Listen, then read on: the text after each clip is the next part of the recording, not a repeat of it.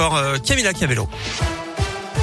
Commence par vos conditions de circulation dans la région. Elles sont fluides actuellement. Ce sera d'ailleurs le cas tout le week-end dans la région. Je, week-end classé vert hein, dans les deux sens par bison futé pour ce retour des vacances scolaires. À la une, le recours au pass sanitaire autorisé jusqu'à la fin juillet 2022. Le Parlement vient de donner son feu vert en adoptant le projet de loi vigilance sanitaire. Le Sénat, à majorité de droite, s'y était pourtant opposé. Le texte a été validé avec 118 voix pour, 89 contre et une abstention. Coup dur pour les éleveurs français qui vont devoir confiner leurs volailles. Le risque de grippe aviaire vient de passer au niveau élevé en France métropolitaine. En cause la multiplication des cas dans les pays voisins, selon un arrêté publié aujourd'hui au journal officiel. Confinement pour éviter les contacts avec les oiseaux migrateurs. Alexandre Benalla bientôt fixé sur son sort. L'ex-proche collaborateur d'Emmanuel Macron est jugé dans l'affaire des violences du 1er mai 2018 aujourd'hui à Paris. La justice devrait rendre sa décision en début d'après-midi.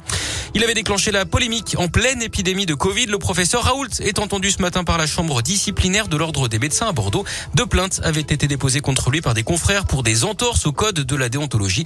Le professeur Raoult, grand défenseur de l'hydroxychloroquine, risque gros d'un simple avertissement à une radiation. Une décision est attendue entre 15 jours et 8 semaines après cette audience. Des poursuites avaient déjà été engagées par l'ordre des médecins des Bouches du Rhône contre lui.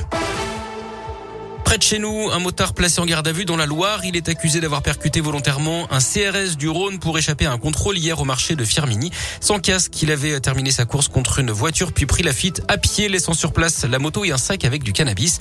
Le motard connu de la justice, âgé d'une vingtaine d'années, a été arrêté hier après-midi. Son passager, lui, est toujours recherché. Début du procès après la violente agression d'un policier à Lyon en juin 2020. L'homme avait été frappé par plusieurs individus alors qu'il rentrait chez lui avec sa compagne. Les agresseurs l'avaient notamment insulté de sale flic qu'ils seront jugés cet après-midi à partir de 14h. Y a-t-il eu du favoritisme autour de la fête des Lumières à Lyon? Une enquête préliminaire est ouverte. Des tractations auraient permis à Damien Fontaine d'être retenu dans l'appel d'offres en 2018 de manière déloyale au détriment d'un autre artiste. Le scénographe conteste avoir bénéficié de renseignements. Affaire à suivre. Un drame évité de justesse dans l'un. Un enfant de 3 ans s'est retrouvé sur le rebord de la fenêtre d'un appartement à 8 mètres de haut hier matin au Yona.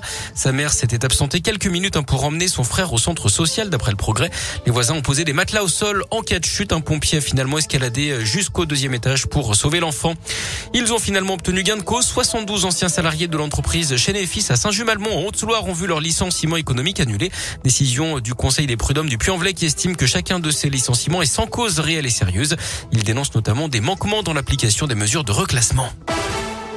Du sport du foot avec le début ce soir de la 13e journée de Ligue 1. Lens 3, Saint-Etienne, Clermont dimanche à 15h et puis Rennes, Lyon à 20h45.